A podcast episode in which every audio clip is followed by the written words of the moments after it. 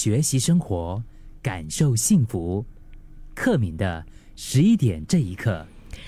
最近，日本知名电视制作人，他的名字叫做本桥亚土哈，他把他二十多年的经验浓缩在一本新书当中。这本新书一看名字就是一个非常有这个效率的一本书，叫做《子弹沟通》。这本书呢，其实就是在跟我们讲说话这件事，就是沟通这件事哈，怎么样可以创造有效。并且舒服的对话，我觉得其实无论是我们日常人际沟通啊，或者是在工作当中啊，做一些这个 project 啊、简报啊、提案呐，或者是产品的销售，其实关于沟通，作者本乔亚图他提到了最重要的一点，他说就是不能够让听的人觉得累。我不知道为什么，我看到这一点的时候，哦，我有很多我的脑海里面有很多，就是比如说别人跟我沟通让我觉得累的一些画面，全部都出来了。然后我就突然回想起那个时候的那些沟通真的是无效的，因为我从心里面我已经开始在抵触，我已经觉得我真的不想再听了，就是我真的觉得好累哦。你要讲到什么时候？就是你已经其实完全没有真正的在。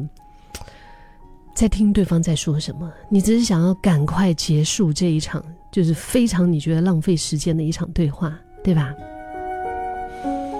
所以作者他说，我们把资讯传达给对方，而且要确实的留下印象，就是一定要遵守这个铁律啊，真的是一个铁律，就是不要让对方觉得累，这是第一点。第二点，不要让对方思考。他说，不管对方是生意往来的客户。啊，找找工作时候的面试官，或者是你跟你的爱人之间，嗯，另一半之间，其实都是在各式各样的沟通、协商等等的场合，肯定的嘛。听话的一方，就是在听的那个人，他通常都会比在说的那一方比较容易不专心，对吧？因为当我在跟你说的时候，我的思维。是在围绕着我想要说的话，可是，在听的人他其实可以很容易就人人在曹营心在汉，他很容易他就可以就是看着你，可是他的心可能在想着待会儿吃什么，可能他在想着已经想到荷兰去了，是吧？所以在沟通的时候，他有提到就是第一不要让对方觉得累，第二不要让对方思考这两点。他说你在沟通的时候，你要抱着以下的心理准备。就是对方其实比预期当中更不想听你说话，你不要真的觉得对方真的是很想听你说话，因为 其实现实就是这么残酷的啊！换个角度想啊，我们可以这么说：让不想听你说话的人愿意听你说，是吗？这怎么样可以让不想听你说的人，本来不想听你说的人愿意听你说？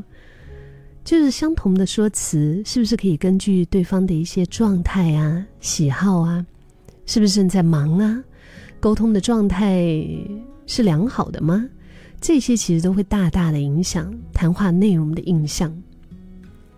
如果说对方没有听进去，就不算是沟通啊，所以你讲了也是白讲啊，对吧？真的，很多时候我们会觉得，反正我跟他讲了。我跟他讲了，他有没有听进去又是一个问题。而且，刚刚我就是提提到的，他说到的那个重点：第一，不要让对方觉得累；第二，不要让对方思考。所谓的不要让对方思考的意思呢，就是如果你在开口的时候，你开始让对方感觉到很疑虑、很混乱，very confused。你到底要讲什么？你想要说的重点是什么？如果对方的脑里面开始在有这些问题出来的时候，因为产生疑问，它是很花心力的一种思考行为。如果一让对方耗费心神的话，也是一样，你就输了。嗯，就本来。就没有很想听你说话，然后还要额外的再花力气去动脑去思考多余的事情，注意力就会被打断。那更何况根本一开始就不在意你说的话哈。所以不要让对方觉得累，不要让对方思考。他说到的，这是沟通的很重要的一个前提，要谨记。我不知道大家有什么样的感觉，就是对于这两点。当然，你也可以跟我分享，透过我们的就是我们在收听广播最及时的一个呃这回馈的方式，你可以 WhatsApp 八八五五幺零零三，我可以马上就看得到哈。听众说。确实啊，我我真的觉得，对方跟我讲话，我就开始累的时候，我真的就不想听了。嗯，然后还有这位朋友说，有一些人讲话讲得很轻，就是很深奥，或者是用一些很专业术语来表达啊，在讲话当当中夹杂一些，就是就 是好像他。他自己才听得懂的一些词，对吗？我也是觉得，有时候别人讲这些的时候，我第一个脑里面第一个在想的就是，你可以用简单一点的词汇表达吗？可以用就大白话来表达吗？嗯，就是越越简单越好，就好像跟小朋友分享一样。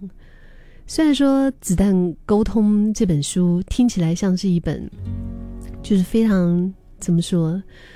精准或者是有效率的一种说话法哈，但是我相信在我们心里面，我们都有一个属于自己的，我们特别想听的。如果我们能够用这样的换位思考，我们自己想要听到怎么样的沟通，然后我们把再把这个运用在我们跟别人沟通的时候，我想可能会事半功倍很多。